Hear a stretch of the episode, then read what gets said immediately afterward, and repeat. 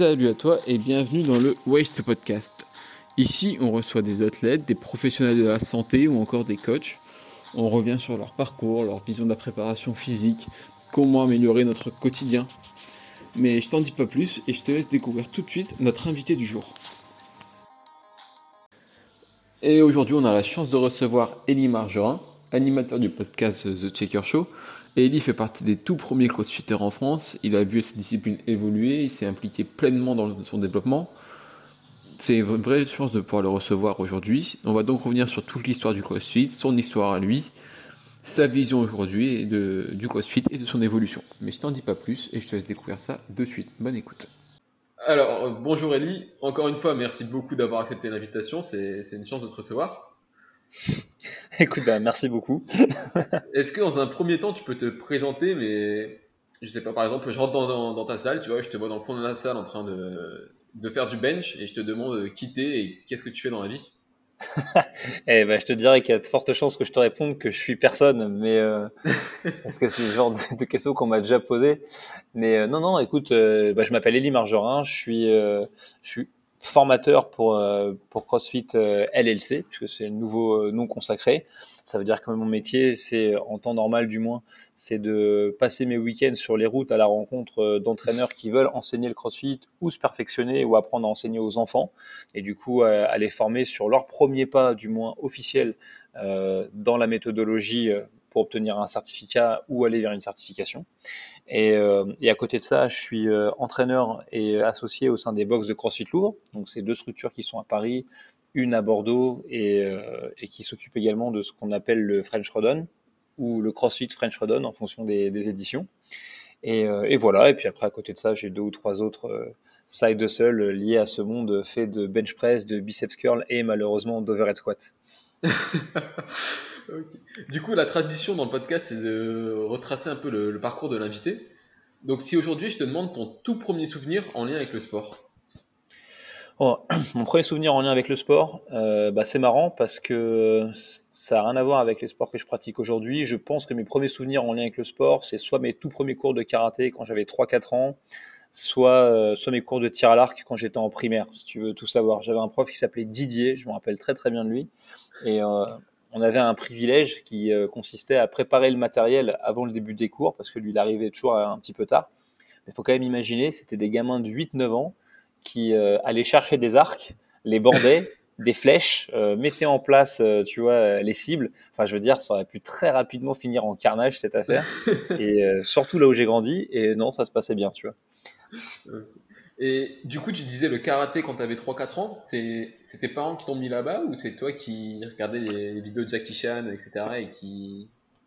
Non, mais je crois que ma mère, c'était une petite maline, si tu veux. Donc, elle m'a eu relativement jeune. Et je pense que le jour où elle, a, s'est rendu compte qu'en fait, me foutre dans un club de karaté, ça lui coûterait moins cher que de payer une nourrice. Tu vois, le calcul a été vite fait. Et voilà, mais blague à part, j'ai fait un petit peu d'arts martiaux quand j'étais très jeune et euh, j'ai eu un très mauvais euh, pédagogue. Je me rappelle encore de lui, euh, un petit gros. Je fais pas de grossophobie, mais franchement lui, c'était pas, c'était pas un cadeau. Et, il m'en a dégoûté. En fait, j'ai repris les arts martiaux bien plus tard. Et tu crois pas si bien dire, je matais masse de films HK vidéo pour ceux qui, connaissent. Donc c'était, ça traînait toujours en, en cassette vidéo pirate, film chinois sous-titré en italien, donc tu comprends rien, tu fais avance rapide. Et, euh, je voulais faire à l'époque un truc qui s'appelait le Kobudo. C'est un art martial traditionnel japonais où tu apprends entre autres le nunchaku. Tu vois, donc c'est pas Jackie Chan, mais c'est pas loin. Et, euh, et ça m'a amené à pousser les portes d'un club de karaté où le prof m'a dit euh, Tu fais ce que tu veux, mais en fait, euh, chez nous, euh, si tu veux commencer à faire cet art martial-là, il faut que tu aies des bases en karaté. Donc ça veut dire que tu dois passer par le karaté, faire quelques mois ou quelques années, et ensuite tu auras le droit d'aller à ce cours-là.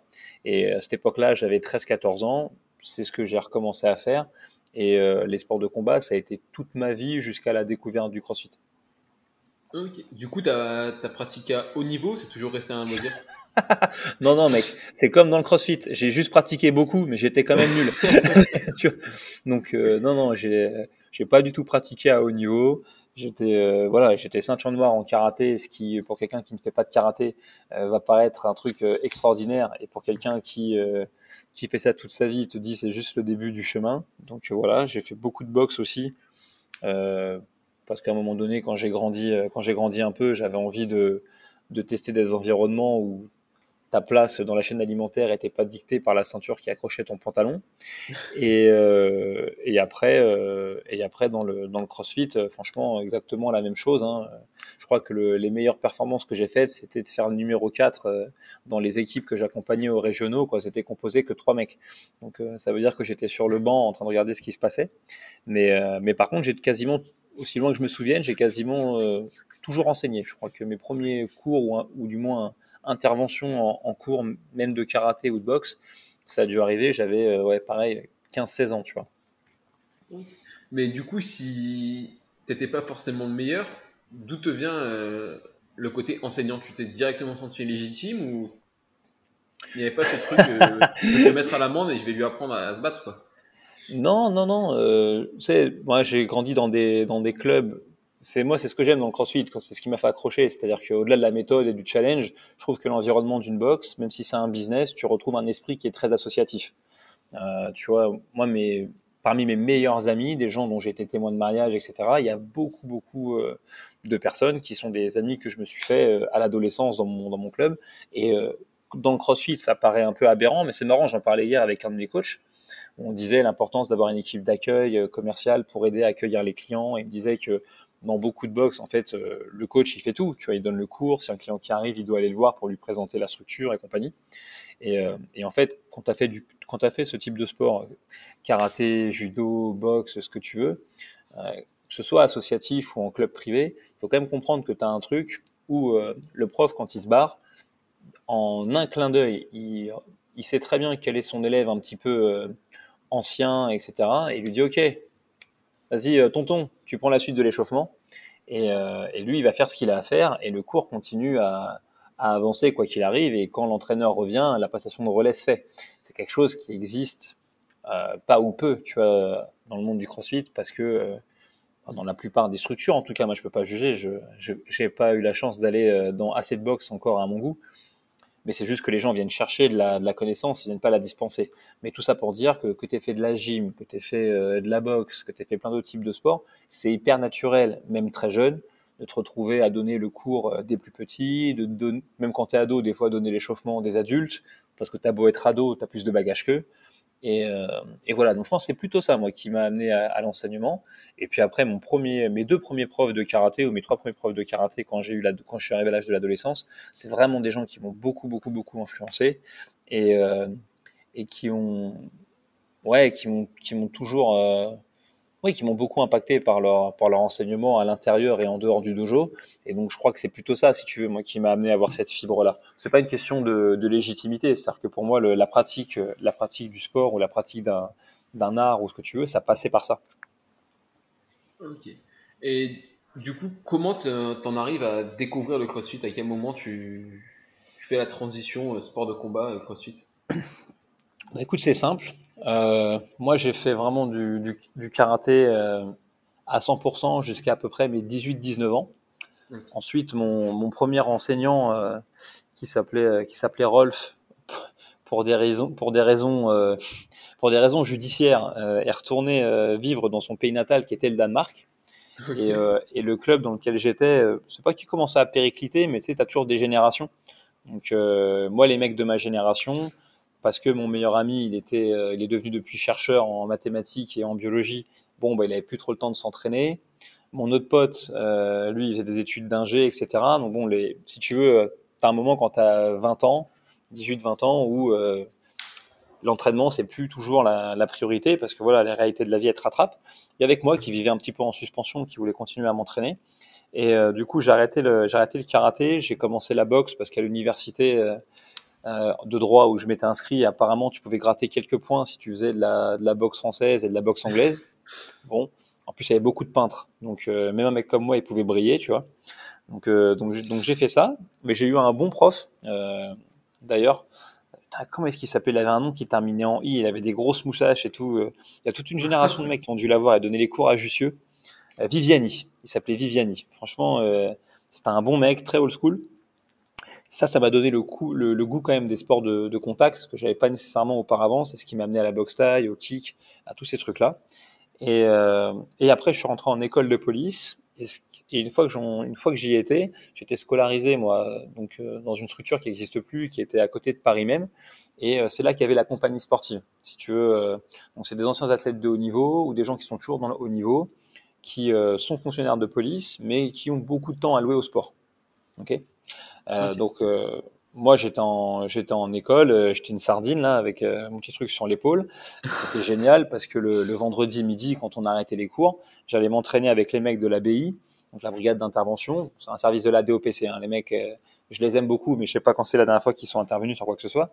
Mais par contre, il y a de ces talents là-dedans. Il y a des putains de boxeurs. Il y avait beaucoup de mecs. Euh, il, y avait un, il y avait un type qui s'appelait euh, Pierre Pila, qui est, qui est connu dans le monde du jiu-jitsu brésilien. Il me semble qu'il a fait le, je veux pas dire d'annerie, mais il me semble qu'il a gagné le tournoi d'Abu Dhabi, ce qui est un truc assez lourd. Il y avait Cyril Rousseau, qui à l'époque c'était la première génération de mecs chez Sulitzer à faire du à faire du MMA. Bref, tu avais plein de mecs aussi un petit peu titrés, donc je serais même pas capable de me rappeler le nom. Mais Christophe Bénard, il, était également, je crois, non? Ouais, mais Kiki, il voulait pas se foutre sur la gueule. Kiki, c'est un, un, judoka. Hein, et, voilà, s'il te met la main dessus, et il, va te foutre par terre, ça c'est sûr et certain. Mais il venait pas, il pratiquait pas les sports de contact à ce moment-là. Mais tu as vu quand même juste, parce que euh, autant donc tous ces garçons moi que j'avais fréquentés, je faisais beaucoup beaucoup de pieds-points avec eux. Euh, parce que voilà, parce que moi c'était mon truc de prédilection, c'était top. Mais effectivement, tu avais du coup toute cette génération de mecs, Patrick Mochen, Christophe Bénard, Virginie Henry, euh, Cyril Rousseau, euh, Sébastien Thirion, euh, Yvan Gégou, bref, et, euh, et d'autres mecs qui étaient tous à la base collègues, mais qui étaient anciens sportifs de haut niveau, hein, du lutteur, du judoka notamment, et qui se sont dit, et qui s'étaient mis au crossfit.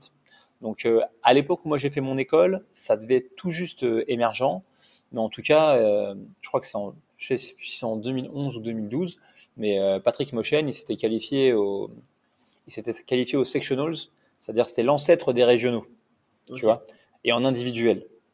Et, et encore aujourd'hui, je le dis, si tu écoutes un jour ce podcast par mégarde, Patrick Mochen, sort de ta retraite et montre encore ce qui te reste parce que c'est un mec vraiment très complet. Alors, il n'avait pas la plus belle haltérophilie du monde parce que forcément, il a démarré vraiment, vraiment sur le tard. Mais j'ai jamais vu un gars avec un, un, focus comme ça et un mindset comme ça. Et puis, malgré tout, ce qui est devenu après la, French Invictus et dont j'ai pu faire partie euh, quelques temps, bah voilà, c'était c'était pas c'était pas parfait, c'était c'est loin de peut-être encore que en termes d'équipe, je suis même pas sûr, mais mais c'est loin de dans ce qu'on peut trouver en termes de pédagogie aujourd'hui euh, par rapport à l'entraînement. Mais ce a de sûr, c'est que c'était quand même des mecs qui ont démarré euh, cette méthode en partant de rien. Ils ont tout appris par eux-mêmes de A jusqu'à Z. C'était pas leur sport de prédilection et ils ont tout fait par plaisir. Donc c'était vraiment vraiment cool quoi. Et donc pour revenir à ta question, parce que tu vas t'en rendre compte, je suis roi de la digression. Je vis cette année de, je vis cette année de d'école de police. Bon, moi, c'était ma meilleure vie. Hein. Franchement, j'habitais à Paname. Le matin, j'allais hein, vaguement au cours. On allait courir on faisait un peu de tir. Le matin, je pouvais faire de la muscu. Le soir, je pouvais aller à la boxe taille euh, dans mon club avec mes potes. Et je rentrais en scooter chez moi, franchement. Et en plus, j'étais payé. J'aurais fait ça toute ma vie. Hein. Élève gardien de la paix, euh, c'était vraiment magnifique. Et, euh, et si tu veux, quand je, quand je suis rentré dans mon premier service, mhm. il y a un truc dans la police qui s'appelle, je sais pas si ça existe encore, mais je pense que oui, c'est tellement une institution, qui s'appelle la Fondation Louis Lépine qui est un truc euh, qui euh, soutient les fonctionnaires de police en leur donnant euh, des accès à des places de théâtre moins chères, des places de musée moins chères. Bon, moi, tu as compris que je m'en foutais, mais ils donnaient par contre des accès à des salles de sport moins chères. Et, et donc, j'étais parti prendre ce qu'on appelle une contre-marque pour moi et ma, et ma copine de l'époque, pour qu'on puisse s'entraîner ensemble. Et j'ai croisé un mec à ce moment-là, un peu, un peu baraqué, et on parle et tout ensemble, et je lui explique ce que je fais. Il me dit, ah, mais t'es à quel service? Alors je lui explique le service dans lequel je vais arriver. Il me dit, ah non, mais il y a une salle de sport et tout dans le service. Et je dis, ouais, ouais, je sais, mais bon, j'ai quand même ma copine, si je veux qu'elle reste encore quelques semaines avec moi, il faut quand même que je mette de l'eau dans mon vin et qu'on partage un peu quelques moments ensemble. Et, euh, et voilà. Et ce mec-là, il s'appelait Fabien Coulet. Ok, c'est euh, encore aujourd'hui euh, un de mes meilleurs amis. C'est comme un frère pour moi. Et, et ce type-là que je connaissais pas, bah, j'ai passé peut-être ouais, trois ans de ma vie à m'entraîner avec lui systématiquement tous les jours. Et c'est ce mec-là, un jour, qui m'a ramené un WOD de CrossFit qu'il avait déniché sur Internet. Et il a niqué ma vie à partir de là. Et puis, euh, plus j'ai creusé dans le CrossFit, plus, euh, plus j'ai trouvé ça chouette. Et tu sais, les, sports de contact, c'est extraordinaire. Franchement, je recommanderais jamais assez. Ça t'apprend énormément de choses et c'est hyper ludique. Par contre, les bleus, tu vois, sans que ce soit dangereux, hein, mais les bleus, quand le lendemain, tu as décidé de faire du squat ou ce que tu veux, ah, c'est, relou quand même. Hein. ça, picote. Et, et, donc voilà. Et donc à un moment donné, quand le, quand le goût du challenge il est passé de ce que je vivais en, en pied-point à l'époque avec les mecs du GPSR, parce que dans la police, il y a deux trois endroits où, où ça bouge bien, mais dans le service de sécurité de la RATP, il y a des mecs, franchement, euh, du moins à mon époque, qui sont très très bons.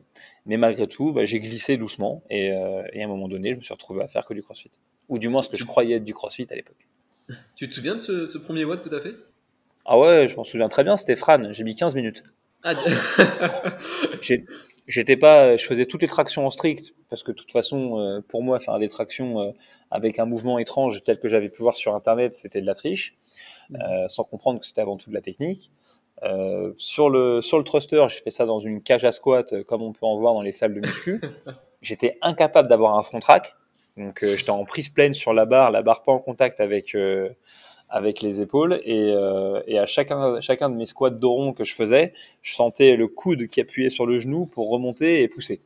Et, euh, et il m'était pas venu du tout à l'idée que le fait de tendre mes jambes puisse m'aider à créer une inertie pour pousser plus facilement avec les bras. Donc c'était un très grand moment de solitude. Et du coup, tu pratiques avec euh, ton pote pendant un moment, vous êtes qu'à deux ou vous, vous, cherchez directement une salle de crossfit ou ça, ah mais il y en avait pas, mec. Je te ah bah parle de ça. Euh, je te parle de ça. On est en, allez, à cette époque-là, je vais pas dire de bêtises. On est en, en 2010-2011. Donc mhm. nous, on s'entraîne déjà ensemble depuis quelques temps. On a la chance d'avoir euh, avec nous dans la structure trois, quatre mecs qui s'occupent de nous euh, dans leur dans leur discipline respective. Donc un mec que je remercierai jamais assez, qui s'appelle Christophe Masset, qui est un ancien national en, en haltérophilie et en force athlétique mais lui, il a passé son temps au début à nous enseigner que la force athlétique. Donc, euh, je suis arrivé, j'avais un délift à 140 kilos. Euh, deux ans plus tard, je faisais des séries de 10 à 200. Sans, ah sans, sans, toucher le sol parce que les vibrations, ça emmerdait les secrétaires de la RATP et que donc, euh, fallait pas avoir de problème. Des, des vraies histoires. Euh, et du coup, lui, quand il a commencé à nous apprendre l'haltérophilie, bah, tu parles, notre technique a été déjà complètement polluée. Mais, euh, mais moi, il m'a emmené à, à back squatter 207, voilà, faire ce genre de trucs. Donc, c'était top. Après, on avait un, un mec qui euh, avec qui je suis toujours en contact, qui, euh, qui a aujourd'hui quasiment 50 ans, qui s'appelle Joël Baden, qui lui était à Cumez. Donc, euh, je sais pas si tu vois ce que c'est que ce diplôme, mais c'est ce qui existait avant le BPGEPS, etc. Mhm. Et euh, voilà, je, je crache pas dans la soupe sur les, les degrés de qualification des, des, entraîneurs actuels, mais je pense que les anciens en conviendront. Quand tu connaissais quelqu'un qui avait obtenu la Cumez, euh, y avait euh, il y avait de la matière. Tu vois, avais du savoir-faire, il était vraiment très bon. Et lui, euh, il nous faisait faire plein de circuits training, plein de choses un petit peu atypiques, etc. C'était pas du tout du CrossFit, mais il y avait cette recherche, tu vois, de variance à l'entraînement déjà. Donc ça, c'était cool. Et après, on avait un autre mec encore qui s'appelait Jimmy, que tout le monde appelait euh, Machine, parce que franchement, on aurait dit Piccolo dans Dragon Ball Z. Euh, encore aujourd'hui, il a 47, 47 balais, je crois, il a fait son anniversaire il y a pas longtemps. Et euh, c'est une machine de guerre. Et puis voilà, et puis plein d'autres mecs, euh, tu vois, je pourrais t'en citer un million. Mais donc c'était ça l'environnement dans, dans lequel on était. Et nous, avec le CrossFit, euh, bah écoute, on faisait des box jumps pendant pilant des piles de disques, euh, sans faire l'extension en haut, parce que lire les standards des mouvements, on n'avait même pas idée de ce que c'était. Les cordes à sauter, t'en avais pas. Donc on avait des cordes, soit des cordes en cuir de boxe, soit les cordes décathlon à 6 balles. Il n'y avait pas de barre d'altéro. Donc on faisait, on faisait des snatchs avec bah, des barres qui n'étaient pas faites pour ça. Mais franchement, c'était les meilleures années. Et je te parle même pas des pull-ups et des barres muscle-up. Les seuls postes de traction qu'on avait, c'était un petit peu, tu sais, quand, bah, comme sur les machines de muscu, quoi, une barre droite, un peu coudée sur les côtés. Donc, euh, donc voilà, tu, tu tentes des trucs, quoi, t'expérimentes. Mais non, c'était, quand je dis que c'était, on était très très loin de ce qu'on peut découvrir dans une box, etc. C'était tout à l'instinct, ça c'est sûr. Et du coup, j'imagine qu'au niveau euh, programmation, c'était un peu à l'arrache aussi, c'était pas forcément un plan conçu ou c'était Ah ouais, non, non. Alors après, moi personnellement, hein, c'est moi c'est que mon avis, je te dirais, et les gens qui excellent dans ma discipline diront que j'ai tort, et dans l'absolu ils ont raison. Mais pour le commun des mortels, pour moi la programmation, c'est pas bien de dire ça parce que j'en fais, mais la programmation ça sert à rien. Tu vois, la programmation ça sert à rien, c'est la mise en application de la programmation, c'est le coaching qui sert à quelque chose. Euh, tu vois, même quand on s'entraînait tous ensemble, Donc on n'avait aucune programmation, on suivait ce que, ce que le mec faisait. Bon, quelque part, c'était quand même souvent un peu structuré parce que Christophe, le mec dont je te parle, lui, il arrivait à midi 10 pétante. Ok, mhm. il arrivait, il disait bon les gars, eh, je vous préviens, eh, j'ai pas le temps, j'ai une vie, j'ai des gamines, donc euh, je suis debout depuis 4 heures du matin, donc euh, on y va, hein, voilà, on va squatter, allez, allez, allez, allez, allez. C'était vraiment à base de ça l'ambiance, donc on tournait à tour de rôle dans le rack à squat. D'ailleurs lui, quand on l'a rencontré, c'est parce que Fabien et moi, on faisait des squats dans son rack, et lui, il est arrivé, c'était un cheminot, fils de cheminot, et il fait qu'est-ce que vous foutez là? Il dit, bah, on fait des squats. Ah non, non, non, non, non, non, ça c'est mon espace. Il dit, vous, vous dégagez. Il dit, euh, la flicaille, etc. C'est pas votre salle ici, vous êtes invité, vous foutez le camp. je dis, allez, euh, je dis, on peut tourner, etc. Il dit, bon, vas-y, euh, squat. Donc moi, je fais un squat. Il me regarde, qu'est-ce que c'est que ça? Je dis, mais c'est de la merde. il dit, bon, écoute, il dit, là, tu dégages du rack. Il dit, tu passes après moi, tu fais ce que je te dis. Tant que tu fais ce que je te dis, tu as le droit de rester. Si tu fais pas ce que je te dis, tu dégages. euh, et, ce mec-là, il nous a entraînés pendant euh, 4 ou 5 ans. Je lui dois énormément de choses, tu vois. Et donc, du coup, lui, il restait souvent là euh, pendant 45 euh, minutes. Donc, avec lui, on faisait vraiment, honnêtement, de la méthode très linéaire. Mais on faisait, on tapait 4 fois, 4 fois 8 au back squat à 140 kg avec très peu de récup.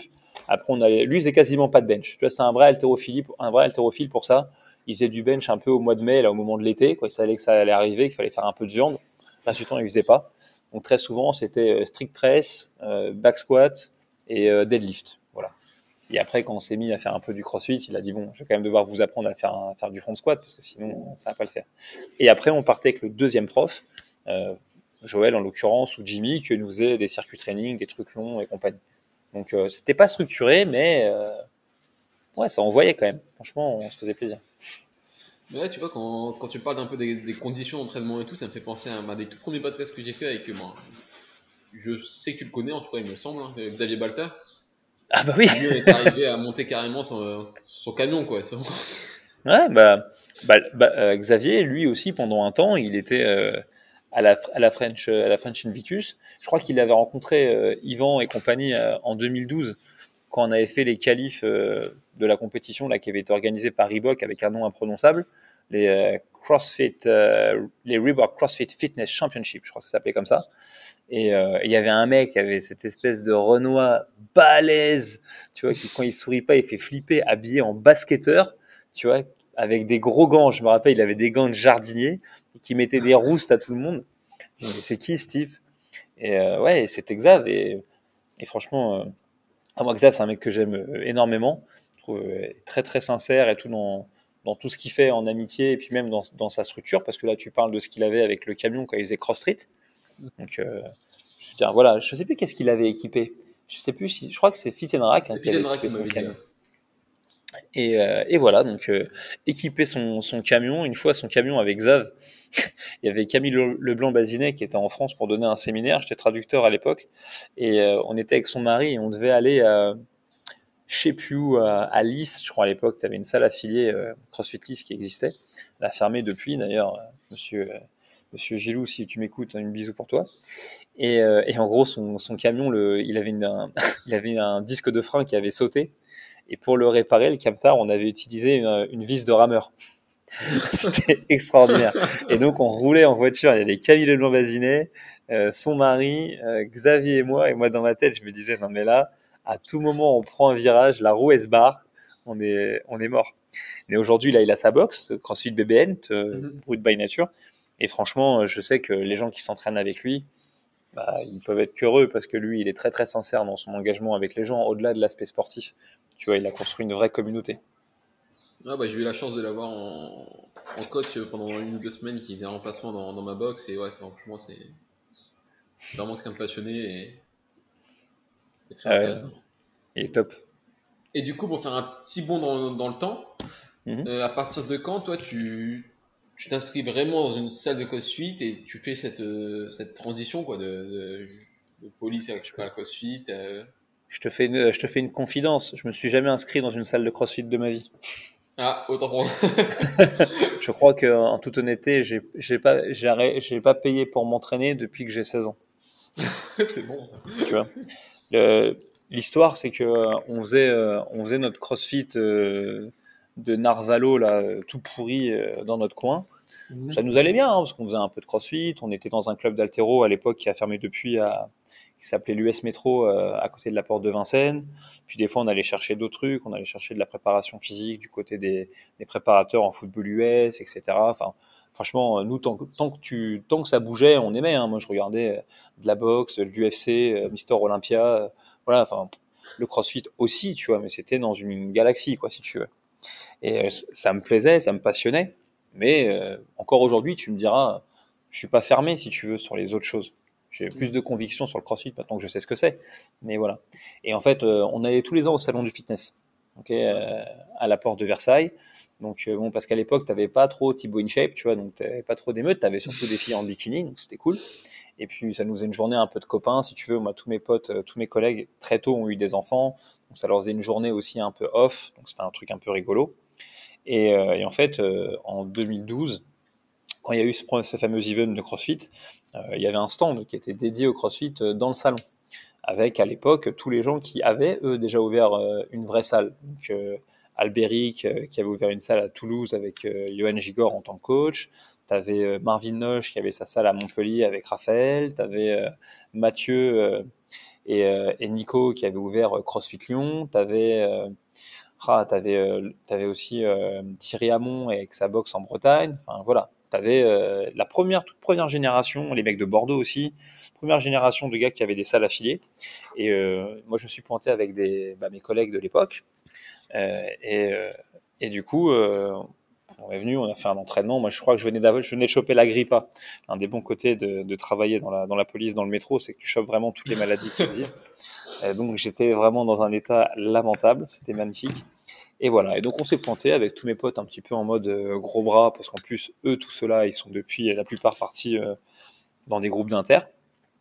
Et, et, voilà, et puis je rencontre un mec, un anglais, avec une mèche folle, qui nous regarde, qui dit Hey, mais qu'est-ce que je vois là? Sexy boys C'est quoi? Laissez-moi deviner, c'est des pompiers? C'est des pompiers qui sont là? Puis moi, bon, je dis, non, mais écoute, nous, on ramasse pas les chats dans les arbres. C'est une petite, euh, petite vanne qui va bien, si, euh, franchement, j'ai toujours, me suis toujours bien entendu avec les pompiers de Paris. Mais du coup, euh, donc bref, ça part en, ça part en, blague tout de suite. Et puis voilà, et après, après Daniel, après qu'on se soit entraîné à ce salon, on parle un petit peu, on discute. Il explique effectivement qu'il a le projet à l'époque de monter Reebok CrossFit Louvre. On dit ok, et puis on s'échange nos coordonnées, et puis me dit oh, on fera sûrement des séances en extérieur, etc.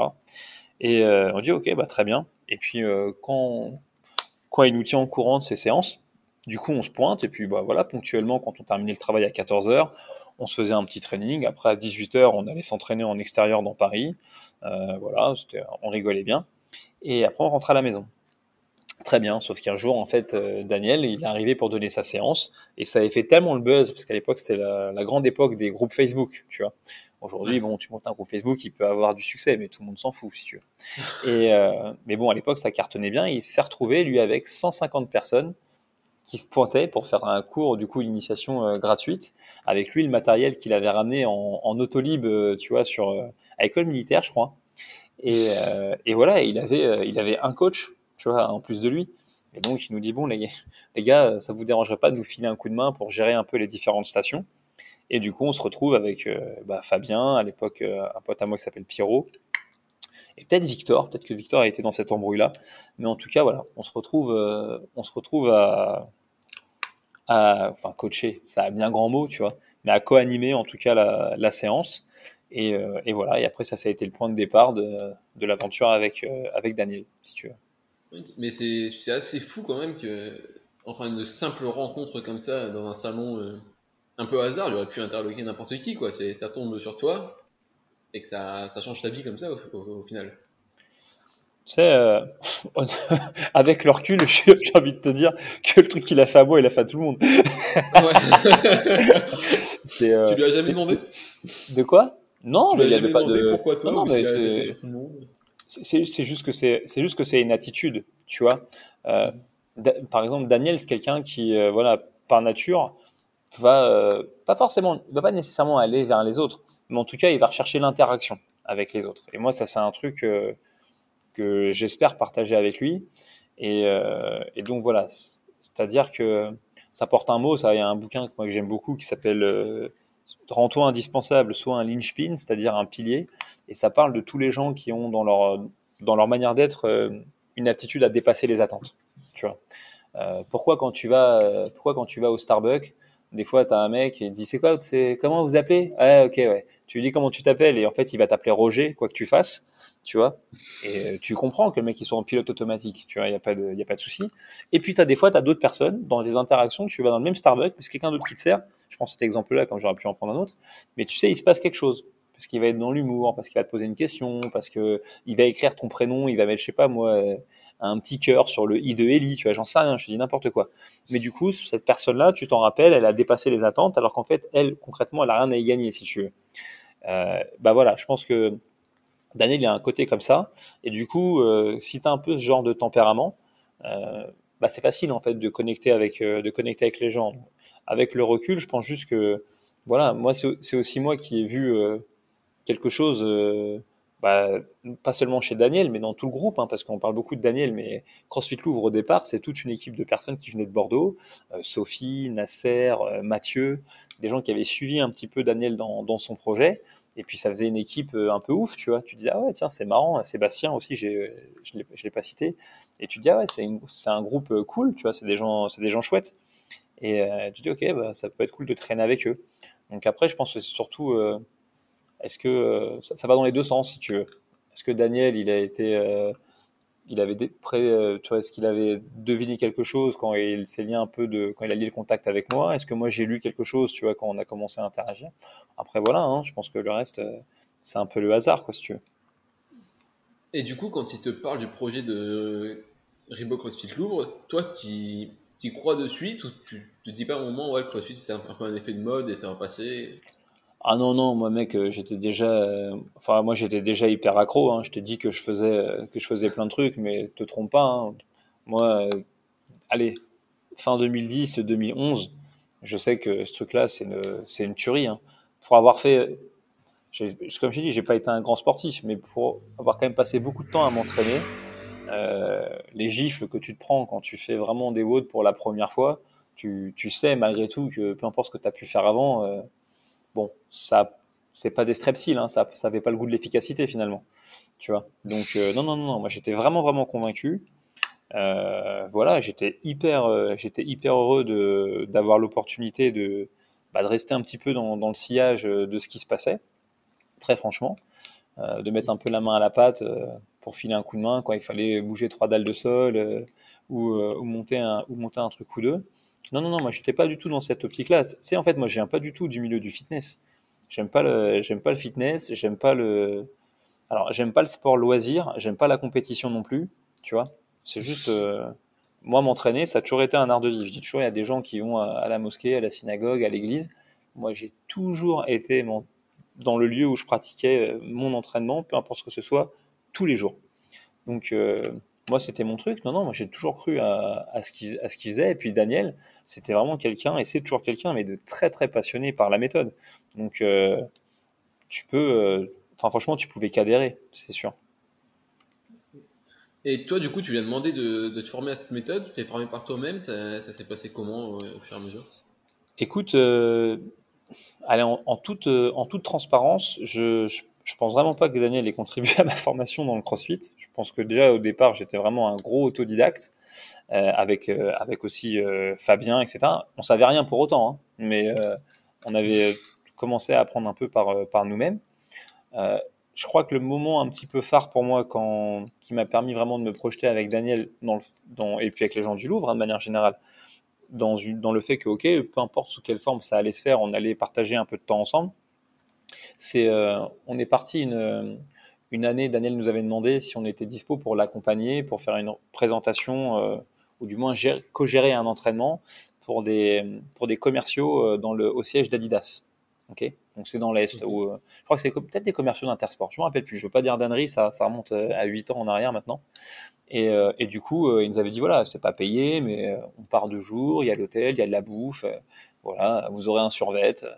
Il y, avait même, il y avait même, je me rappelle très bien, il y avait un concert privé avec Orelsan. Et dans mon feed Facebook, si tu remontes, j'ai une photo de moi avec Orelsan qu'on a coaché quelques temps au Louvre, où il met une patate, tu vois, et où j'ai la tête qui, qui part en, en, sucette, genre, euh, il a pris un peu fort. Bon, donc c'était très rigolo, si tu veux. On disait, ah bah écoute, super. Et, euh, et on était juste avant l'ouverture officielle de la, de la structure, la première. Et je savais que pour mes collègues, ça allait risquer d'être compliqué de, prendre l'abonnement parce que, bah parce que euh, une paye de flicard, crois-moi, euh, ça passe très vite. Surtout que les deux, ils avaient leur conjointe qui était montée de province avec eux, et soit qui avait pas encore de boulot et un enfant en bas âge, soit qui continuait les études. Bref, je, on va pas faire du Zola, mais il fallait être malin dans tes choix quand même pour gérer ton budget.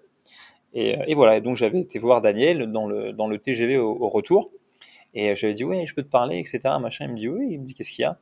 Et Je dis, bah écoute, voilà, je sais pas, je dis, je me permets et tout, il n'y a pas de, y de souci, hein, mais c'est juste pour te dire, je voulais savoir si éventuellement pour les, pour les, pour euh, mes deux potes, est-ce que tu crois que tu aurais possibilité de faire un, un geste, euh, un geste commercial? Parce que voilà, on, on adore ce qu'on vit avec toi, on adore ce qu'on fait, on, voilà, on est passionné, etc. Je dis bon, moi à l'époque j'étais un, j'étais un, comment dire, un mec ingérable, irresponsable, célibataire, donc je veux dire, je m'en foutais. Aujourd'hui, je suis toujours irresponsable, ingérable, mais ça s'arrête là. Et, euh, et, euh, et, du coup, euh, et du coup, Daniel me dit euh, quoi? Il me dit non, non, mais il me dit faut que tu comprennes un truc. C'était marrant parce qu'il m'a forcé, à, il m'a forcé à formuler ma phrase, alors qu'à la base, je voulais que ça vienne de lui. Il m'a dit t'as un truc à me demander, demande-le, tu vois. Et euh, donc je dis en gros, est-ce que tu peux faire un geste pour mes potes? Et il me dit non, mais il me dit en fait tu comprends pas, mais moi l'équipe elle est venue me voir aussi, du coup Sophie, euh, qui est peut-être la personne aussi la plus importante au sein de, l'entreprise. Et ils m'ont dit en fait, voilà, ils considèrent que vous faites partie de l'équipe. Donc en fait, c'est non seulement euh, non seulement vous n'allez pas payer, mais on va juste se mettre d'accord sur le fait que si vous donnez 4 heures de votre temps par semaine pour euh, voilà aider à ranger du matériel, etc. Euh, voilà, observer un coach ou quoi que ce soit, on dit bah voilà, ça, sera ça sera notre deal de départ, tu vois. Et, euh, et voilà, et c'est comme ça vraiment que ça a commencé, si tu veux. La, la, la, plongée dans le coaching, dans le monde du crossfit à proprement parler. Tu vois Donc, euh... okay. Et du coup, par la suite, tu t'es formé, tu as passé ton, ton, ton, level 1, etc. Franchement, quand j'ai pas. En fait, si tu veux, on a, accueilli les, on a accueilli les premières formations en France du level 1, à l'époque sans traducteur. Ok, et, euh, et, du coup, euh, vu qu'on recevait euh, les formations, on avait la chance d'avoir des places qui étaient comprises dans le fait qu'on reçoive vois, les formations. C'est d'ailleurs aussi une bonne, un bon système pour les coachs qui veulent faire, qui veulent euh, conserver le, le degré de formation de leur, euh, de leur, de leur coach dans leur équipe. C'est que si leur box elle accueille un L1 par exemple, il y a toujours une place pour quelqu'un de, de la box. D'accord? Et donc, euh, lui, il a formé, euh, franchement, là-dessus aussi, euh, au sein du Louvre, si tu veux, tout le monde est formé au maximum, tu vois, qu'on ait besoin de sortir les sous ou pas. On a toujours tout fait pour que les coachs soient formés, pour que, si possible, les stagiaires BP puissent avoir l'opportunité d'être formés pendant le temps de leur formation, même si des fois ça n'a pas toujours été possible, et aussi pour que les commerciaux soient formés, de manière à ce qu'ils soient capables de comprendre quand même de quoi on parle. Même s'ils s'entraînent et tout, ils, voilà, ils, vivent, ils vivent au moins le L1. Et donc à un moment donné, c'est très, très, tôt parce que l'équipe était très petite. Du coup, ça a été, euh, ça a été à moi. Et euh, moi, quand j'ai passé mon level 1, je suis très transparent avec toi. Je faisais pas la différence entre un push GR et un push press. Pour moi, un, pour moi, un dip et un squat euh, et un squat partiel, c'était la même chose. Tu vois? Une traction en keeping, oui, je le faisais, mais comment, je saurais pas dire. J'avais pas un muscle up. je, je sais même pas si j'avais les double under. Tu vois? Et, euh, et voilà. Et, en, quoi qu'il en soit, euh, bon, l'examen, je l'ai eu. Comme quoi il y a un ou deux trucs, euh, la pédagogie doit pas être, doit pas être mal. C'était une formation complètement en anglais. À l'époque, on te faisait, on te donnait le test en version anglaise et en version française, mais la version française c'était du Google Translate. Et franchement, c'était plus du niveau du 36-15 du là, tu vois, que, que d'une belle traduction. Donc tu comprenais que dalle. Et euh, quand la traduction française te pose plus de problèmes que la version anglaise que tu ne comprends pas complètement, il y a un souci quand même. Mais c'était très drôle. Franchement, c'est les meilleurs, euh, mes meilleurs souvenirs que, je puisse avoir. Et après, j'ai eu la chance, du coup, euh, après, pareil, sous l'initiative de Daniel, qu'on nous propose à moi, à Julian à l'époque, de traduire, si tu veux, les formations. Vu qu'on avait le L1, moi j'étais, bon en anglais, et voilà.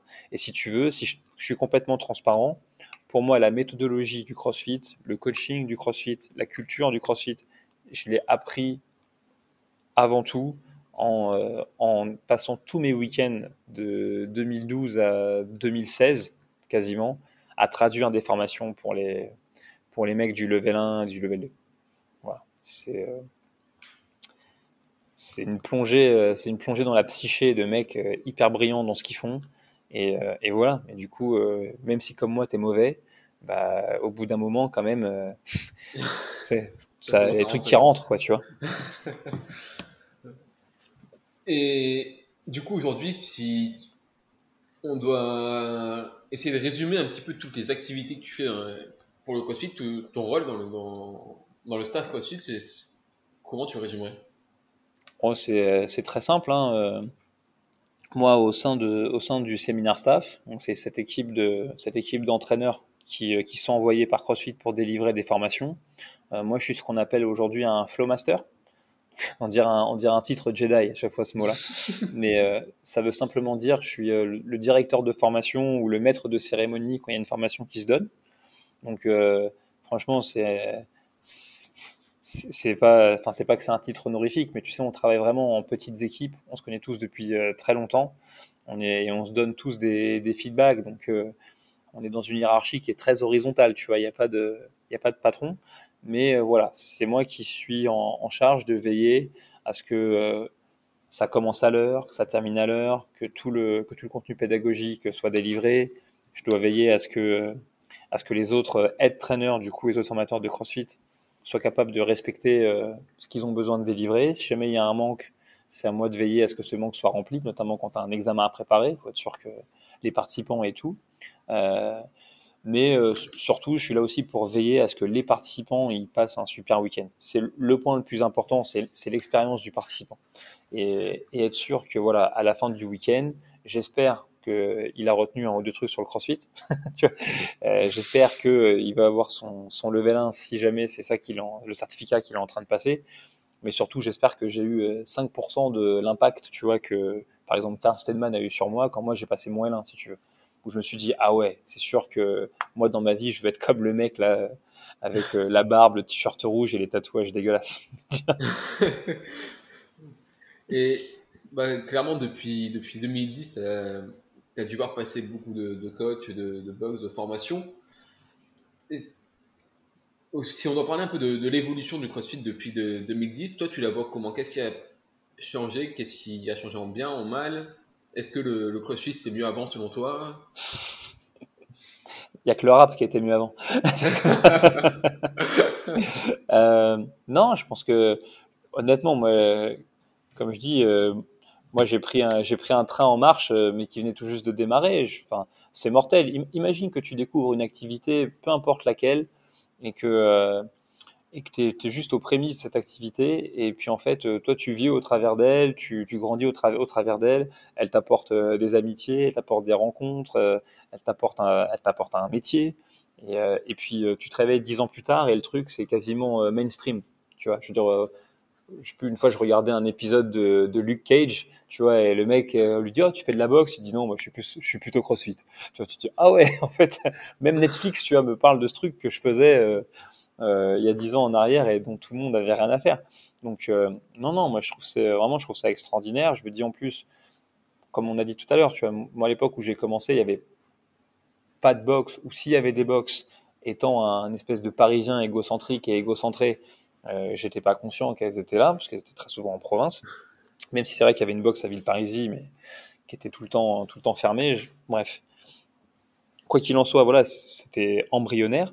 Et puis aujourd'hui, tu as quand même 650 salles en France qui sont autant de, autant de lieux où euh, tu as, des gens qui vont peut-être, euh, notamment des jeunes, qui vont s'éclater à, aller chercher de la performance. Comme moi, je m'amusais à essayer de mettre des Urama Oshigiri le plus haut possible comme quand j'étais gamin.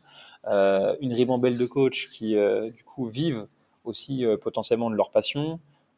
des gens aussi qui sont peut-être malheureux dans leur vie, qui vont se découvrir se réinventer, se créer une nouvelle identité, rencontrer des gens euh, différents qui croisent dans leur vraie vie et voilà, se créer un truc chouette, des gens que tu vas aider aussi à, aller à prendre un chemin, un chemin de vie un peu plus sain, même si bon, dans le on aime bien, on est bien picolé. Donc non, non, moi j'ai un, j'ai un œil euh, hyper bienveillant là-dessus. Je trouve que c'est, je trouve que c'est génial. Je trouve que en plus tout ce qui va se passer dans le futur, ça va que dans la, dans la bonne direction. Et tu vas voir, hein, ça se trouve même le, même Covid en lui-même, par rapport à tous les acteurs du sport et tous les gens qui ont été privés de mouvement là pendant un an. Et eh ben, il y a beaucoup de gens qui en fait commencent à se rendre compte que bouger c'était précieux et que leur corps c'était précieux. Euh, donc ça, pour moi, tout ça, c'est vraiment top. Moi, ma seule zone de, vigilance par rapport à, tout ce qu'on fait, c'est euh, toujours lié, euh, à la compétition, si tu veux. Moi, j'adore ça. J'ai organisé euh, plein de compètes. J'ai participé quand même à mon lot de compétition. J'étais pas bon, ça c'est une autre histoire. Mais, euh, mais en tout cas, euh, en tout cas, en tout cas, je l'ai fait. Mais c'est juste que faut faire, faut faire attention à, selon moi, à, protéger, déjà à protéger la culture de ce qu'on fait. C'est hyper, euh, c'est hyper important. C'est un peu mon cheval de bataille ces derniers temps. C'est-à-dire que, voilà, moi personnellement, je fais fais pas du crossfit parce que c'est la méthode d'entraînement dans laquelle on t'a dit que foutre ta hanche plus bas que le sommet de ton genou, c'était euh, sécuritaire et voilà. On s'en fout de ça, tu vois. tu fais ce que tu veux.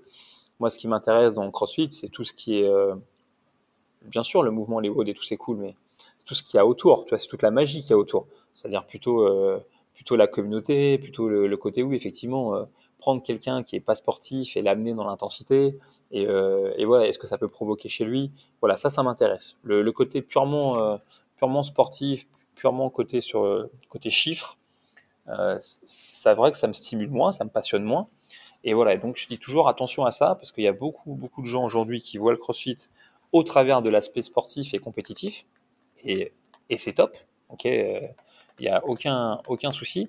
Mais il faut faire attention parce que voir le crossfit que par ce biais-là, c'est euh, très réducteur si tu veux. Ce serait un peu, je dis souvent ça, c'est comme si tu regardais l'action de conduire que au travers de la Formule 1.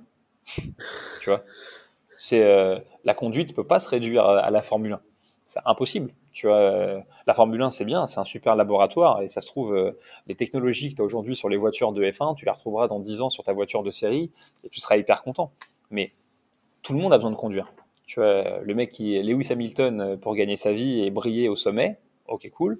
Et, et ensuite, bah, le mec qui a besoin de conduire parce que sans ça, il pourra pas se déplacer. Tu vois, des parallèles bidons comme ça, tu peux en faire un million. Mais, voilà, pour moi, c'est ça, c'est ma seule zone de vigilance, de faire gaffe. La pratique du crossfit, c'est pas du cross-training, c'est pas du fitness fonctionnel, dans le sens où j'ai rien contre ces deux disciplines, hein, mais dans le sens où c'est pas réduit simplement au mouvement, tu vois. Le crossfit, c'est une méthode, c'est une marque, c'est une propriété intellectuelle, c'est un laboratoire d'expérience pour la performance, et on peut en raconter ce qu'on veut, que ça n'a pas inventé si ça a un patin, ok certes, n'empêche qu'on a tendance à donner du sens ou, ou euh, oui ça donne du sens à beaucoup de choses, ça a produit des athlètes qui ont un petit peu permis de réévaluer la performance humaine et notamment féminine, si je puis me permettre, euh, dans le monde du sport. Et en plus de ça, c'est un vecteur de communication qui va te parler euh, de nutrition, qui va te parler de santé, qui va te parler d'acceptation aussi de l'autre, parce que ça c'est hyper important dans ce qu'on fait. Euh, tu vas dans une salle de, musculation entre guillemets traditionnelle, je te parle hardcore, tu as un truc où ça tape, et, euh, et viens et t'as 70 ans et t'as jamais fait de sport. Franchement, on va te dire, et peut-être avec raison, que quelque part c'est peut-être pas pour toi. Tu vois, euh, voilà. Je veux dire, en CrossFit, euh, t'es vieux, on te prend. T'es euh, multicolore, on te prend. T'es multiculturel, on te prend. Il te manque un bras en moins, on te prend. T'es en fauteuil, on te prend. T'es aveugle, on te prend. Tu vois? Voilà. Et c'est ça, euh, c'est ça pour moi le truc. Et c'est ma seule zone de vigilance. C'est voilà, perdez pas tout ça qui est la vraie valeur de ce qu'on fait pour, euh, pour agiter une pancarte en, en, carton et faire trois posts Instagram euh, parce que voilà, t'as fait un PR. C'est mon, c'est mon seul truc. Mais pour ceux qui kiffent la compète et qui kiffent poster leur perf, et ils ont raison, moi ça m'arrive aussi, il faut, euh, il faut kiffer. Mais voilà, juste pas perdre de vue que, que ce qu'on fait, si on le fait bien, c'est un peu plus grand que ça. Et du coup, pour prolonger un petit peu la question, tu vois, mmh. tu vois comment le CrossFit dans 10 ans?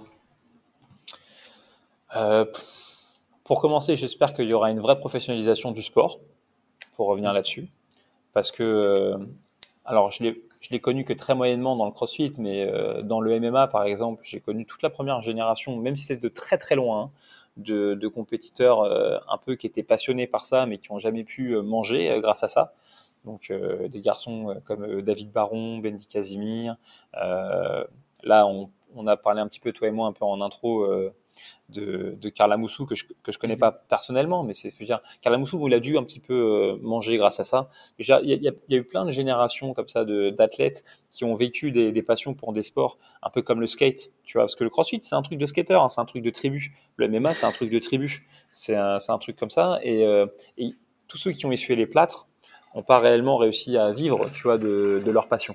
Et, euh, et c'est pas grave. Je pense qu'ils se sont éclatés, ils ont aimé le parcours qu'ils ont eu, il n'y a pas de, il a pas de souci et en France, encore à l'heure actuelle, je ne crois pas me tromper, mais je crois qu'il n'y a qu'un seul athlète français qui peut réellement dire, voilà, je vis de, je vis de ma performance, je vis de mon entraînement, etc. Donc, j'espère quand même que pour tous les gens qui aiment ça et qui sont investis quand même là-dedans, on ira vers une vraie professionnalisation du sport, ou au moins une meilleure reconnaissance grand public qui amènera de meilleurs sponsors et du coup un, train de vie un peu plus cool. Mais en France, on n'est pas très très doué, euh, très très doué là-dessus.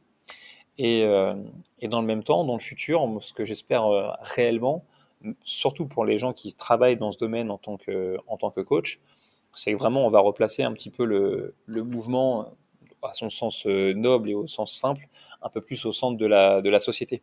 Et que si on fait ça, franchement, le, le CrossFit, ça peut vraiment changer la vie de, de beaucoup de gens parce que c'est un lieu de création de tissu social. C'est des méthodes d'entraînement qui, pour porter ses fruits, te prend pas beaucoup de temps. C'est euh, hyper versatile. Et du coup, euh, voilà, ce serait. Euh, pourquoi est-ce que dans pourquoi est-ce que dans toutes les entreprises tu as un espace pour foutre quatre machines à café dégueulasses, tu vois, alors que tu pourrais avoir un espace avec trois barres de traction et une cabine de douche. Enfin, tu vois ce que je veux dire? Et, et, voilà, moi c'est la direction que j'espère que ça va prendre et notamment dans les écoles, notamment avec les plus jeunes, parce que pour moi la vérité du sport aussi elle est là et de la compétition aussi. C'est-à-dire que la compète pour les adultes, ça peut être très cool, mais là où ça a un super impact, c'est notamment sur les adolescents quand c'est bien fait. Et, euh, donc voilà, moi c'est ce que c'est ce que j'espère voir, un truc ça se prend pas la tête, qui conserve un peu cette, fraîcheur de, un peu de tribu comme les comme les surfeurs là, et, euh, où les trabons euh, vivent très bien et où en même temps le message tu le fais passer à un maximum de monde. C'est vrai que ce serait cool parce que c'est vrai que quand on voit l'implication que ça demande pour les, bah, je parle des, des personnes qui nous représentent à l'étranger ou sur des grosses compètes, quoi. Et ils sont que tu peux pas vivre de ça, mais pourtant, c'est à côté de ça des, des journées avec 4-5 heures d'entraînement, c'est énorme. Après, euh, après, voilà. Non, mais après, la, la question, c'est quel est, enfin, la question, c'est quel est ton moteur, si tu veux. C'est-à-dire qu'à un moment donné, si tu si as envie de te jeter à corps perdu dans la performance et l'entraînement, libre à toi. Mais on ne te doit rien. Tu vois? Je veux dire, euh, on te doit rien financièrement, on te doit rien. Le monde continue, euh, continue de tourner. Donc, euh, voilà, si tu as envie de savoir de quel bois, de quel bois t'es fait et de savoir si, si tu peux te qualifier par exemple au CrossFit Games, vas-y. Mais à l'heure actuelle, viens pas pleurer parce que tu gagnes pas ta vie au travers de ça, parce qu'en fait c'est quelque chose qui est connu si tu veux, c'est comme ça. Après tu peux avoir de la chance et que le, travail paye et compagnie. Mais tous les gens que tu vas voir exceller dans dans ces disciplines, effectivement, comme tu dis, ce sont des gens qui ont une éthique de travail et pour qui, euh, voilà, quand ils s'entraînent pas, ils n'ont pas fait leur boulot. Après, là où je mets plus une, zone de vigilance, c'est que là, il faut pas se tromper, c'est que bah, quand tu regardes justement les étrangers, alors c'est pas le cas de tous, mais tu as quand même des athlètes étrangers très bons qui sont non seulement d'excellents athlètes, mais qui aussi euh, vont mener de front euh, des études, par exemple. Tu vois? Mmh ou, euh, ou un boulot. Donc c'est juste, je pense qu'il il faut pas se perdre. Tu vois, il faut pas se perdre. Une, carrière, ça dure, euh, ça dure un temps. Euh, il faut savoir pourquoi tu l'as fait. Moi, je connais des athlètes excellents euh, qui ont renoncé à faire de la compétition parce que simplement, euh, bah, ils se sont rendus compte qu'en fait, la vie suivait son cours et que donc il y avait des choix à faire. voilà. Et que quand tu as un mec qui a, qui, a, qui a de la réussite, y compris entre guillemets financière, c'est bien. Il faut pas croire que toi, si tu travailles aussi dur que lui, tu vas avoir cette réussite-là. Au mieux, tu auras peut-être la même réussite euh, athlétique, mais c'est pas parce que tu as une réussite athlétique que ça voudra dire forcément que tu vas vivre de ce que tu fais. Tu vois, euh, ça c'est quand même un truc euh, qu'apprennent bien les, sports de combat, c'est-à-dire que des combattants excellents, au même titre que des athlètes excellents, tu en as un million. Tu vois, mais vraiment, tu en as partout. Maintenant, ceux qui vont faire la diff, c'est ceux qui, de manière voulue ou pas voulue, vont faire le spectacle, vont, vont être aimés du, du, public, vont accrocher un peu, quand tu les prends en photo, il se passe un truc, ils ont quelque chose. Et c'est ça, hein, c'est l'intangible hein, qui fait qu'un mec, il va, il va, passer au niveau du dessus. Il y a la perf, mais, mais ça fait, ça fait pas tout, hein, loin de là. Bon, je vais pas forcément te prendre beaucoup, beaucoup plus de temps parce que je sais que il est déjà tard et, et t'as encore du boulot. Je vais juste finir avec quelques questions que j'ai l'habitude de poser à tous les invités. C'est pas forcément les questions les plus faciles, mais bon, faut y passer quoi. Ok. Donc la première, c'est si demain il y a, il y a Dave Castro qui t'appelle, tu vois. Ouais. Et qui te demande de créer un WOD pour tester l'ensemble des qualités mentales et physiques d'un athlète. Ce serait quoi le WOD d'Eli j'ai toujours cru, moi, tu vois, que, Castro, une année, il avait prévu une épreuve qu'il a jamais pu faire. Je ne sais pas si c'est une histoire que je me suis tellement racontée euh, que du coup, je crois qu'elle est vraie ou si c'est une histoire qui est vraiment vraie. Euh, très franchement, ça testera pas tout le fitness, mais en tout cas, d'un point de vue mental, je pense que ça pourrait marcher. Je prendrais toute une bande d'athlètes, je les embarquerais euh, de nuit, je leur banderais les yeux, je les foutrais sur un bateau, on irait au large, pas forcément à une distance euh, impossible, mais en tout cas assez loin pour qu'ils voient pas le bord. Et, euh, et je leur débanderai les yeux au lever du soleil et je leur dirai voilà, c'est simple, les gars, vous nagez dans cette direction. Voilà. Et euh, hypothétiquement, dans la direction que tu leur indiques, il y a le rivage, mais là où ils sont, quand ils plongent dans l'eau, le rivage, ils le voient pas. Et euh, ça, ça, je pense que c'est un peu ce qu'il avait voulu faire avec euh, KO, le, le WOD qu'il y avait aux Games il y a trois ans maintenant où les mecs savaient pas quel nombre de reps ils devaient faire pour passer de l'autre côté. Mais là, imagine si tu es en plein océan, tu n'es pas nécessairement un nageur fantastique, tu sais pas pour combien de temps tu vas nager, tu savais même pas que tu allais nager. Je pense euh, ça, ce serait pas mal. ok, c'est sympa. J'avais entendu aussi parler, il me semble que c'est pas fait, peut-être que c'est encore une, une, seule rumeur, qui était prévu pour les games de tous les mettre sur une piste d'athlée et chaque tour ils éliminaient le dernier. Ah, ça c'est complètement possible. Hein c'est complètement possible. Euh, dans, le même, euh, dans le même cas de figure, si tu veux, dans le même, dans le même process, il y a le mari de Nicole Carroll qui s'appelle Tosh, qui est un ancien militaire aussi, qui, euh, lui, c'est marrant, il a reçu une décoration militaire que tu es supposé recevoir que quand tu es mort. Tu vois? Et bon, il a fait un truc apparemment tellement extraordinaire qu'il a reçu de son vivant. Et, lui, il a fait quelque chose aussi d'assez intrigant. Il s'est enfermé avec d'autres, enfin chacun dans un container avec d'autres athlètes euh, sur un trou forme et, euh, et, dans le noir total, avec un peu de vivre, je crois, et puis un seau pour faire tes besoins si, si c'est nécessaire. Et l'objectif, c'était de parcourir la plus longue distance sur le trou forme, complètement dans le noir, sans voir l'écran, sans rien, en 24 heures, enfermé dans ton container. Ça va être magique. Ça, c'est, ça, je pense, en termes de mental toughness, je pense que c'est pas mal. Donc la question suivante, c'est ton meilleur et ton pire souvenir en lien avec le CrossFit. Euh, c'est une excellente question.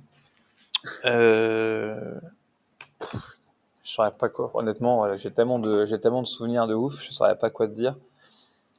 Je, pense euh, je pense quand même que mon meilleur souvenir dans le dans le dans le monde du, du CrossFit, c'est euh, alors j'aimerais te dire que c'est quand on m'a donné mon t-shirt rouge, parce que c'est la, c'est la fin d'un, long process, tu vois. Euh, mais je crois que c'est, je crois que c'est même pas ça. Je crois que c'est une année on était aux régionaux. Euh, moi j'accompagnais l'équipe du Louvre qui était là, j'étais en, en spectateur. Et à un moment donné ils avaient un pépin de judging et tout, et il fallait un traducteur. Et, euh, et du coup je m'étais faufilé, tu vois, euh, dans les dans les coulisses si tu veux, pour aller directement parler euh, au head judge donc, euh, qui était euh, Adrian Bosman, pour pas le nommer, que je connaissais pas à l'époque. Et euh, j'étais très très mal à l'aise parce que j'étais que traducteur à cette époque-là au staff, que je voulais pas du tout passer pour le mec qui outrepasse ses, ses, droits parce que j'étais juste un mec du public pour en plus aller défendre son équipe si tu veux parce que bon, voilà. Donc pour casser les pour casser les couilles. Je, si je schématise hein, quand t'es de l'autre côté hein, crois-moi c'est ça peut être comme ça que ça peut être pris et voilà, donc je me faufilais, il m'avait filé un badge pour passer, je me faufilais en rasant les murs. Et, euh, et je croisais forcément des mecs que je connaissais, donc notamment Yops, qui, euh, qui est Flowmaster au Brésil. Et, euh, et voilà, donc euh, ça, ça arrive. Et, Et en fait, juste avant de tomber du coup sur, euh, sur Bozeman, que j'osais absolument pas emmerder, je suis tombé sur tous mes potes du séminaire staff qui eux étaient en train de juger, si tu veux, qui eux étaient en train de bosser en plus bénévolement pour faire en sorte que les régionaux euh, se fassent.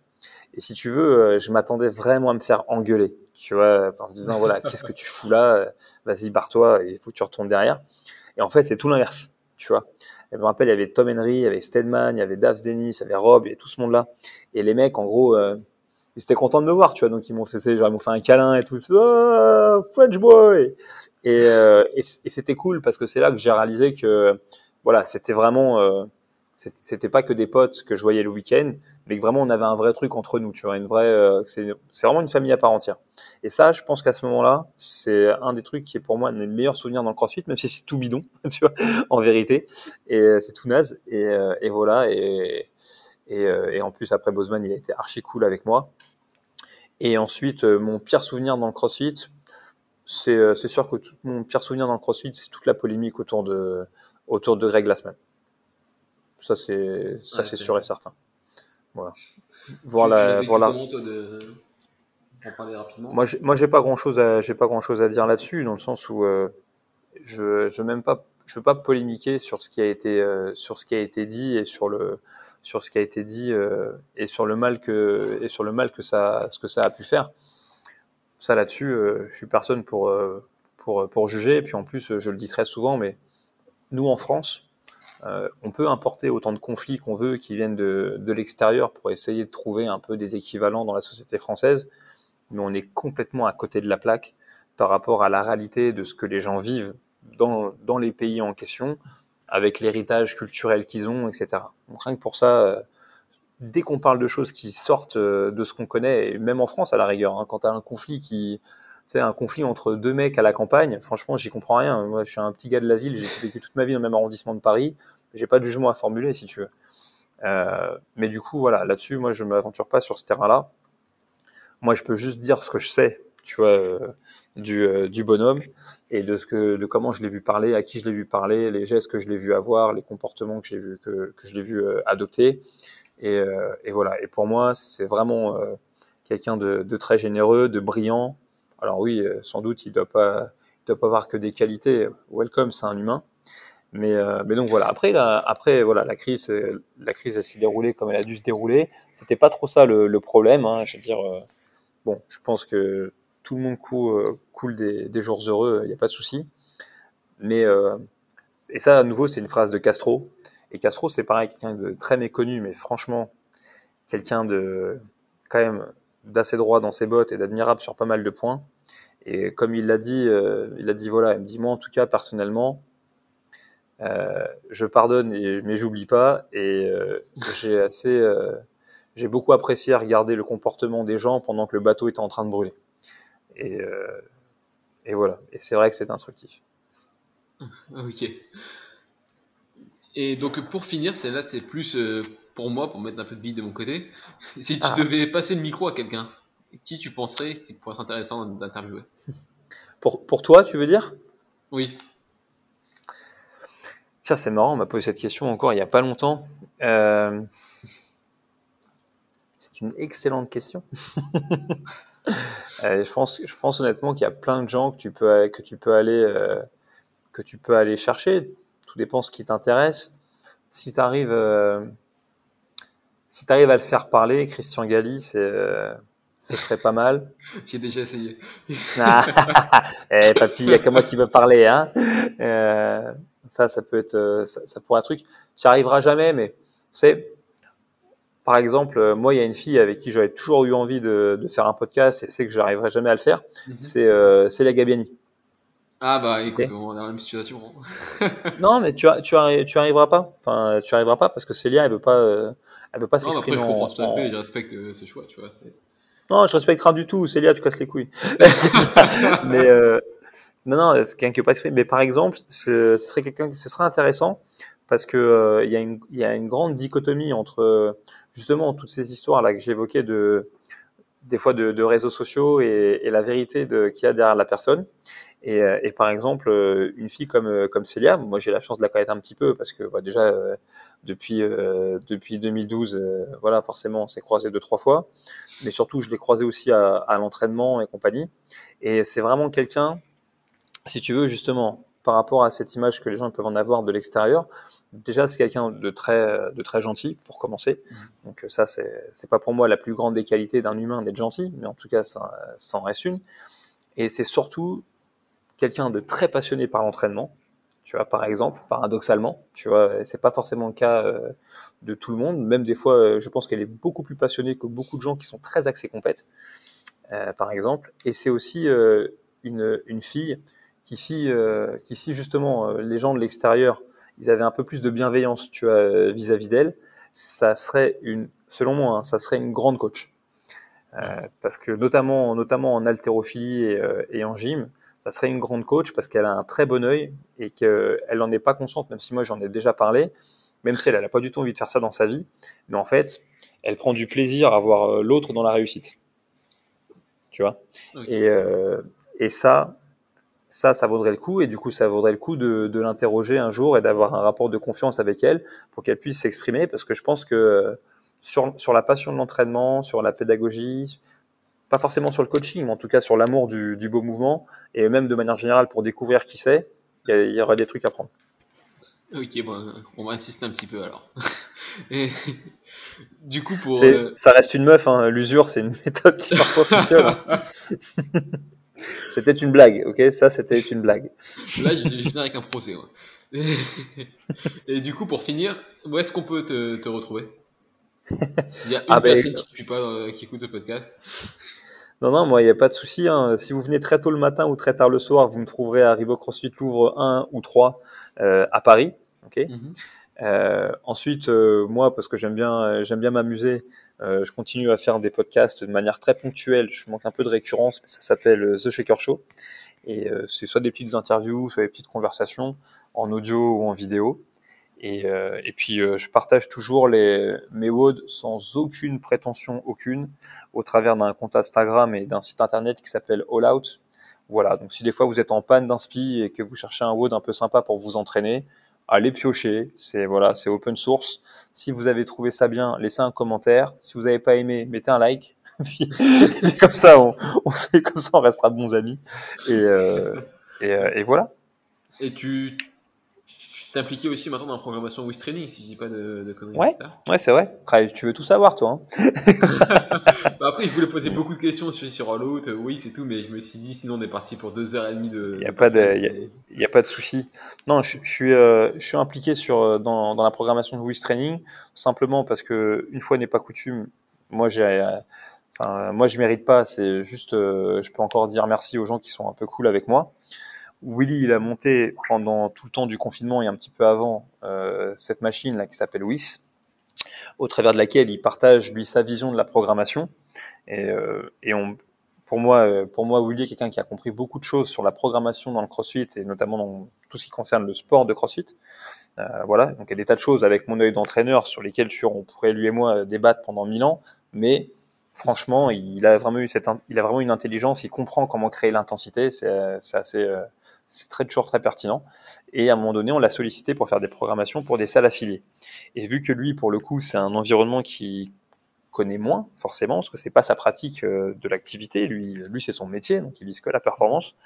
Euh, il est, bah, du coup, il est venu voir, il m'a sollicité pour savoir si ça m'intéressait de travailler avec euh, avec lui et Antoine sur cette matière-là, sachant que là, moi, pour le coup, à la rigueur, je suis plutôt dans le schéma inverse. Ok, moi, moi, je sais faire que de la préparation physique générale qu'on appelle CrossFit pour améliorer ton fitness, et je suis pas forcément le meilleur mec euh, qui pourra t'entraîner pour te dire, t'inquiète pas, si, suis-moi, tu iras au plus haut niveau. Ce serait ce serait mentir. Mmh. Et euh, et voilà, et donc j'ai et donc j'ai bien réfléchi. Et c'est vrai qu'en plus, avec cette période de Covid, j'étais quand même très heureux d'avoir l'opportunité de m'investir dans un, dans un projet pour m'aider à reconnecter avec de la matière un peu. Euh, bon, c'est de la programmation, mais pour amener aussi de la matière. Comme je t'ai dit en intro, pour moi, la programmation, ça n'a aucune valeur. Euh, ce qui a le plus de valeur, c'est la mise en application du programme et le coaching. Et l'intérêt de cette programmation qui est dédiée aux, aux honneurs de boxe ou aux head coach qui ont des équipes avec eux, c'est de leur proposer. Euh, moyennant un prix ramené à la journée franchement symbolique, de leur fournir du coup une programmation qui va de A à Z depuis l'échauffement jusqu'à l'after party, avec, oui, ok, les mouvements à réaliser, mais aussi un petit peu de ressources sur du coaching, avec un support écrit, avec un plan de cours détaillé, avec une timeline approximative à respecter pour qu'ils sachent où ils sont, une bonne explication du stimulus de l'entraînement, une bonne explication des options de scaling, et, euh, et je l'espère avoir la ressource pour mettre ça en place, un briefing vidéo euh, ajouté la veille pour le lendemain, pour vraiment avoir aussi euh, tout ce que tu peux pas ressentir par rapport à une séance quand c'est juste écrit sur une feuille de papier, si tu veux. Et, euh, mon but dans tout ça, c'est absolument pas de proposer euh, la meilleure programmation qui existe, parce que j'espère être pas encore assez prétentieux pour dire un truc comme ça. Ce, sera une programmation très euh, très CrossFit, mais euh, voilà, au fil des années, oui, on fait une journée lourde, c'est chiant. oui, pourquoi est-ce qu'on fait pas une première partie d'altéro et après on fait ça? Voilà, il y a plein de manières de rendre les séances archi fun, même s'il y a marqué 5 x 3 overhead squat au tableau, tu vois. Euh, il faut juste euh, prendre l'effort de le faire. Il faut aussi comprendre que les box, c'est des lieux euh, qui sont des lieux aussi de, qui sont des commerces. Donc il faut être capable de rendre ta séance aussi attractive pour n'importe qui. Comment tu fais si ton mode du jour c'est squat snatch et toast to bar? Et que tu as une séance d'essai Comment tu vas comment tu vas gérer Donc voilà, c'est toutes ces ressources là que que, que j'espère amener avec avec Wiss Affiliate avec le soutien, avec le soutien de Willy et, de Gaspa, cette espèce de grand fou là. Et j'espère qu'il y aura des, des honneurs et des coachs qui seront, euh, qui seront assez fous aussi pour, euh, pour me suivre et puis pour utiliser cette matière-là pour gagner du temps, si tu veux, et se refocaliser sur ce qui compte vraiment. Et ce qui compte vraiment, c'est pas compliqué, hein, c'est ta communauté, parce que c'est ça la force vive de n'importe quel lieu. Et, euh, et ensuite, c'est ton coaching, parce que c'est ça qui va te permettre de faire progresser tes athlètes et qui va les garder avec toi.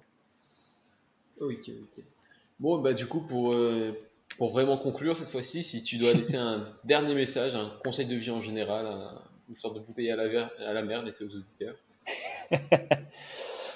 euh, non, j'ai pas de j'ai pas de conseil spécialement de vie, c'est juste peu importe quel, peu importe le domaine, peu importe les projets que, que tu peux avoir ou les aspirations que tu, que tu peux avoir, je pense que c'est juste il faut essayer de de démystifier la peur de l'échec. Ça, je pense que ça, c'est hyper important. Pour tous les gens qui sont peut-être sportifs ou pas, ou, ou, qui ont un souhait professionnel, ou qui ont peur de se prendre un râteau avec une nana, euh, il, faut, il faut, ou avec un garçon, faites ce que vous voulez. Euh, il faut démystifier la peur de l'échec, parce que très souvent, quand tu, quand tu, quand tu penses à l'échec de manière euh, abstraite, tu, tu, euh, ce que tu entrevois, c'est une espèce d'abomination, etc., le, la fin de tout, tu as le, le, vide absolu. Alors que très souvent, si tu es réfléchi, euh, la peur de l'échec, bah, ton échec que tu visualises, c'est rien de plus que la situation dans laquelle tu es à l'instant euh, à l'instant T. Tu vois ce que je veux dire? Oui, Si tu prends le râteau avec la nana, de toute façon, si tu n'avais pas été, tu serais pas avec non plus. Eh ben voilà, je, je vois qu'on parle le même langage. mais, mais voilà, donc euh, tout ça pour dire que si vous avez un truc qui vous trotte dans la tête, faites-le, euh, vous avez rien à craindre. Ok, bon bah du coup c'est noté, je te remercie encore beaucoup pour ce temps, je vais te laisser aller t'entraîner, d'ailleurs, courageux pour bah oui, là, 21h24, c'est euh, c'est l'heure du crime. C'est pas là que ça va faire mal, c'est demain à 7h quand je vais revenir, là ça va faire vraiment mal. Là pour ah l'instant c'est tranquille. Ah on est pas mal niveau motivation, ouais. Il n'y a, pas de a pas de fitness, mais il y a de l'envie. Hein. Bon, bah, du coup, je te dis bon courage. Et Ça marche. Merci. Bah, je t'en prie, c'est moi. À tout bientôt. Et ce sera tout pour cet épisode. Je remercie encore beaucoup Elie de m'avoir accordé ce temps. Je te remercie également toi d'avoir pris le temps d'écouter cet épisode. Si l'épisode t'a plu, tu mets ta note de 5 étoiles sur 5 sur l'application de ton choix. Tu peux aller écouter également les podcasts d'Eli, mais aussi le suivre sur les différents réseaux. Et n'oublie pas que Waste est plus qu'un simple podcast, c'est également un groupe Facebook, une chaîne YouTube, alors je t'invite à nous suivre au plus vite. Je te souhaite une bonne semaine, à la semaine prochaine.